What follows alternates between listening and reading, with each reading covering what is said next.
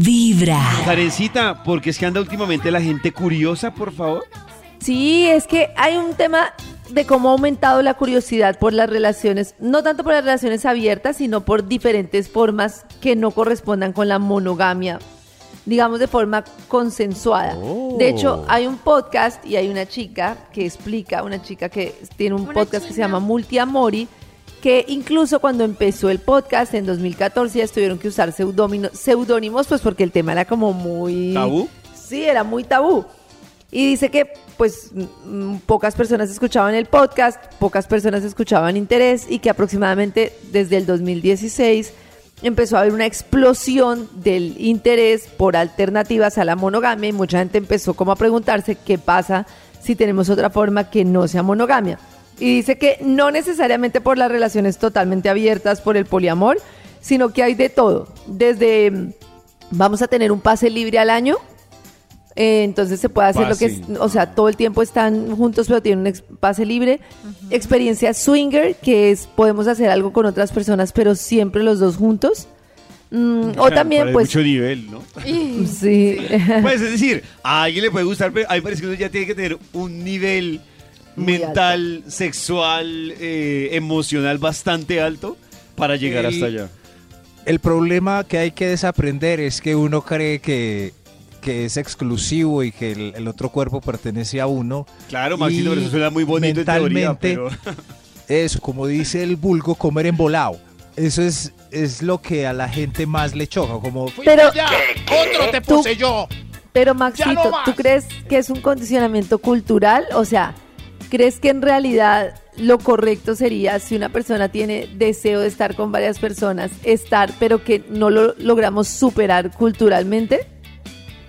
Es que es, yo creo que comer embolado Oh. es aprendido, porque pues eh, eh, eso es una bobada, ¿cierto? El cuerpo es independiente y cada vez cambia, entonces si yo lo poseo 10 minutos después no importa. Yo tengo Sí, unos, claro. yo tengo unos amigos y, y le- y les funciona, les ha funcionado. O sea, este, es- esta es la, la que dijo Karencita de la opción de, o sea, que ellos, eh, o sea, viven juntos, está como pareja y pueden estar con un tercero cuando los dos estén. O sea, cuando- o sea, en- en- en en teoría- presencia Estando los dos. estando los dos, exacto. Eh, lleva más de un año y les ha funcionado súper bien. Hay yo. otra opción que se llama monogamish, que es Oh. como casi como monógamo, que es como, no es como tan abierto como todo el mundo con todo el mundo, sino si se nos da la posibilidad, pues cada uno puede, o sea, si tienes mucho deseo de estar con alguien y tienes alguna situación excepcional, pues dale. Hay otro tipo de relación que se llama no preguntes, no digas, que son relaciones abiertas en las que, no, abiertas o cerradas en las que cada uno puede tener su vida como quiera y no se comparte la información de lo que hacen. Yo Es creo que que hay yo, muchas no, a mí sí me opciones. Esa- no me gusta. A mí sí me gusta. Esa a mí es la que más me gusta. A mí la que más me la que gusta. más me gusta. No preguntes, Sí, claro. no digas, no pregunto, no digo. No, No, pregunto, no digo. Y cada sí uno puede saber. desarrollar su vida normalmente, o sea, digamos, sin, sin tener una, una cosa de, no, es que me restringo, es que no tengo nada más con nadie, es que no sé qué. No estás ahí como a la búsqueda tampoco. Y si se te da la situación, pues puedes vivir tu vida sin tener que llegar a dar una explicación y el otro Sí, también. Que también- yo Sí. creo que ese que dice Karencita, el no preguntes, no digas, también funciona mucho el no boletearse. O sea, digamos que suena un poco Exacto. doble moral. Claro. Doble moral, pero claro, pues ya si uno, por ejemplo, ve que está por allá en un rincón hablando escondidas, pues Pero a mí no me parece doble moral, porque de hecho uno de mis alegatos más grandes con la monogamia es que muchas veces no es monogamia y la gente se engaña. O sea, a mí lo que no me gusta de la monogamia es que la gente nunca acuerda en realidad qué se puede hacer o qué no, se asume y el que pone los cachos está por allá feliz como si me lo ponen es dolorosísimo, pero cuando los pongo es súper divertido.